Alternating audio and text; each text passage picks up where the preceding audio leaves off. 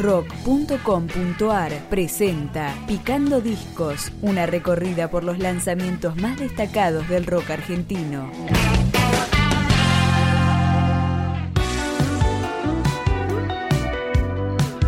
Un año y medio de trabajo dio como resultado este segundo disco de Dominó, que se llama Coma, tiene una decena de canciones y lo que suena ahora es Gotas de Papel.